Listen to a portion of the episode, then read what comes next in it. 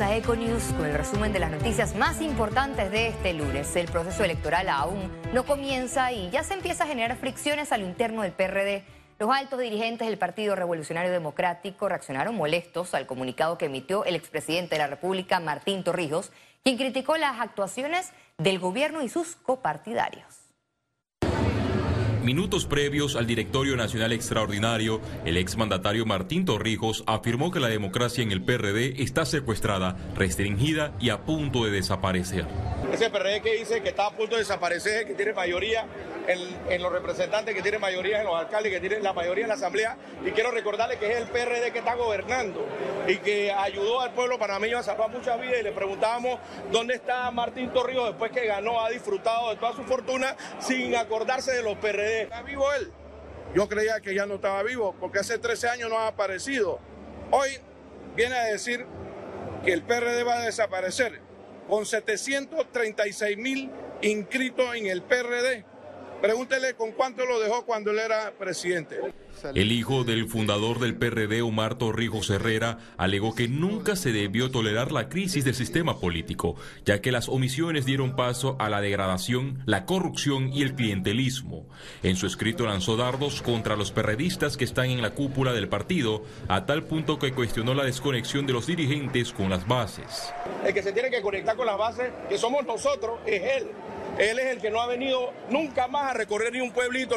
Los miembros del PRD también se pronunciaron por las posibilidades de una candidatura presidencial de Torrijos, pero por el Partido Popular. Como algo ridículo y desesperación, la edad a veces confunde la mente. Es un tremendo PRD porque fue un gran estadista, es una persona que tiene la experiencia, ahora lo que le toca es mojarse el bambán, como él mismo dijo, y acomodarse a las expectativas, a las reclamaciones y a los esfuerzos que exige la base del PRD. El Partido Revolucionario Democrático se centrará en las reservas de las candidaturas hasta un 20% con miras a una alianza para las elecciones generales de 2024. Félix Antonio Chávez, Econius.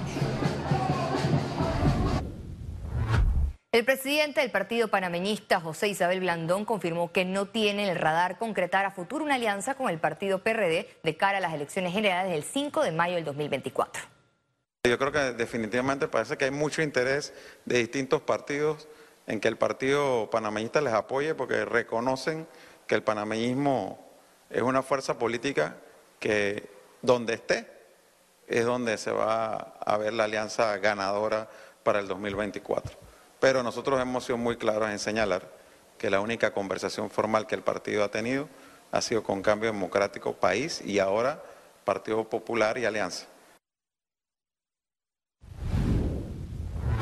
El presidente de Otro Camino Panamá, Ricardo Lombana, pidió este lunes 23 de enero a la Caja de Seguro Social revelar la lista de nombramientos con influencia política. En la solicitud de acceso a la información exigió que se dé a conocer quiénes son los diputados, ministros de Estado, directores y miembros de la Junta Directiva de la institución que han incurrido en los nombramientos políticos. En caso de que el director de la Caja de Seguro Social, Enrique Lau Cortés, no conteste la petición, advirtió que presentará ante la Corte Suprema de Justicia un habeas data. Y aprovecho para recordarle a la Fiscalía Electoral y al Tribunal Electoral que pedirle a alguien que se inscriba en un partido político para ser nombrado en el gobierno es delito electoral. Y eso ocurre todos los días y así se reparten los pasteles y mucha, pero mucha gente se queda sin oportunidades. ¿Qué le estamos pidiendo al director de la caja? Que así como dijo que ha recibido solicitudes de nombramiento, entregue las copias de las cartas de los correos electrónicos y de las solicitudes a través de las cuales ha recibido todas estas solicitudes de nombramientos que le llegan tanto de diputados de la República como de otros funcionarios. Los hermanos Martinelli podrían estar llegando a Panamá este miércoles 25 de enero, luego de cumplir su sentencia en Nueva York. La Cancillería reiteró que su retorno al país será en calidad de deportados. Nosotros hacemos los trámites respectivos a la, deportación, que es lo que, está pasando, lo que creo que va a pasar esta semana. Es un trámite muy frío y muy cotidiano. Bueno, lo que tengo entendido es que es esta semana. La fecha específica creo que sí es el miércoles, pero yo creo que eh, Vamos a dar el espacio a las entidades encargadas, responsables directamente del tema, para que puedan pronunciarse debido a la sensibilidad del tema. Las autoridades dan seguimiento a grupos criminales dedicados a la trata de personas en Panamá. Recientemente se recibieron tres denuncias que ayudaron a su desarticulación. La investigación permitió que se salvara la vida de unos siete niños que eran víctimas de explotación laboral. Las denuncias de maltrato infantil y violencia doméstica son las más frecuentes en Panamá. Hay, varios tipos de trata, ¿no? Eh, depende más o menos de la ley de cada país. En, Panamá los casos que más vemos de trata están vinculados al tema de explotación sexual, explotación laboral y, ha ido cambiando un poco la modalidad de trata, especialmente después de la, de la pandemia del COVID. Entonces la gente tiene que estar muy alerta. Fue la verdad que es muy importante la alerta ciudadana a tiempo a través de Crime Stopper para, para esta operación Omega 10. Y este año vamos a, abrir en Panamá el nuevo call center de Crime Stopper para Panamá. Eh, Panamá ya lleva cuatro años trabajando con Crime Stopper a través de la, de la plataforma www.tupista.org.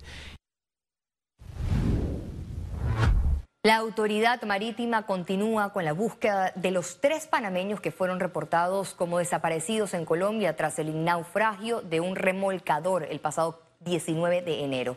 Este lunes, funcionarios de la Autoridad Marítima y del Servicio Nacional Aeronaval se reunieron con los familiares de los tripulantes desaparecidos para dar un balance de las acciones coordinadas que mantienen para dar con la ubicación de los panameños. La entidad también dio a conocer que se han puesto a disposición de Colombia para colaborar en las operaciones de búsqueda y rescate.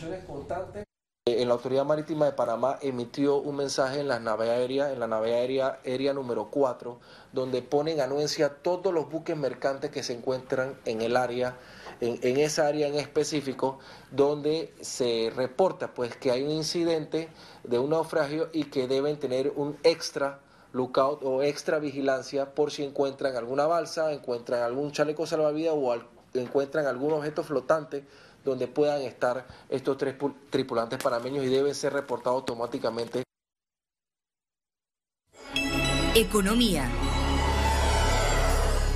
Un estudio reporta que la empresa privada en Panamá tiene proyecciones positivas de aumentar contrataciones en el 2023. A continuación, el reporte completo. Se trata de la encuesta de expectativas de empleo de Manpower Group para el primer trimestre del 2023. Señala que el 39% de los empleadores panameños proyecta aumentar sus planillas. El estudio no especifica las posiciones, especifica los sectores económicos que muestran mayores intenciones. Entre ellos están el sector salud, eh, telecomunicaciones, tecnología de la información, banca y finanzas, aunque vuelvo y resalto, bueno, estos todos salieron por arriba del 50%, pero todos los demás también salieron con números positivos. Pese a este pronóstico positivo, las empresas reportaron un 64% de dificultad para encontrar el talento o personal que necesitan. Es importante que haya una educación de calidad, que también se dé una formación técnica de calidad. Es decir, tenemos que buscar todos los elementos que nos permitan ser más eficientes, más productivos y más competitivos. Eso traerá como consecuencia que el país sea sensible a la atracción de capitales y de inversiones que al final se convierten en empleos. Tenemos un exceso de, eh, lamentablemente, de desempleo, eh, digamos, de baja escolaridad. Se requieren competencias muy específicas. Y hay, aquí hay dos cosas. Un tema desde la educación, definitivamente eh, competencias digitales, inglés, eh, habilidades socioemocionales, manejo o trabajo en equipo, etcétera. La encuesta reflejó una demanda de talento calificado en Panamá. Buscar trabajo es un trabajo. Tienen que fijarse lo que están buscando las organizaciones en las áreas que las personas pues han decidido estudiar y ver qué cosas quizás puedo hacer yo adicional para fortalecer mi hoja de vida eh, y ser más competitivo. Por su parte, el 13% de empleadores encuestados prevé despedir empleados entre enero y marzo de 2023. Ciara Morris, Econews. Panamá celebrará la octava edición del Día de las Buenas Acciones el próximo 16 de abril con un llamado nacional a la solidaridad. El Día de las Buenas Acciones es patrocinado por empresas e instituciones que junto a sus colaboradores se sienten identificados con hacer el bien. El movimiento invitó a todos a sumarse con acciones individuales o grupales para participar. Solo deben inscribirse en buenasaccionespty.com o también hay oportunidades de voluntariado disponibles en ponteenalgo.com. Lo que buscamos es promover el voluntariado en Panamá, que todo el mundo se sume a hacer el bien este 16 de abril, que como se mencionó en conferencia de prensa, todos los días podemos hacer el bien. Lo importante es resaltar y celebrar este día de buenas acciones y la solidaridad a través del voluntariado. El voluntario tiene que seguir su llamado. Hay gente que le gusta eh, hacer su buena acción con animales, hay gente que le gusta plantar árboles, hacerlo con el planeta, hacer limpiezas de playas, y hay personas que les gusta simplemente ayudar a otros seres humanos. Al regreso, internacionales. Lula da Silva se encuentra de gira en Argentina. Conozca detalles de la agenda del mandatario brasilero.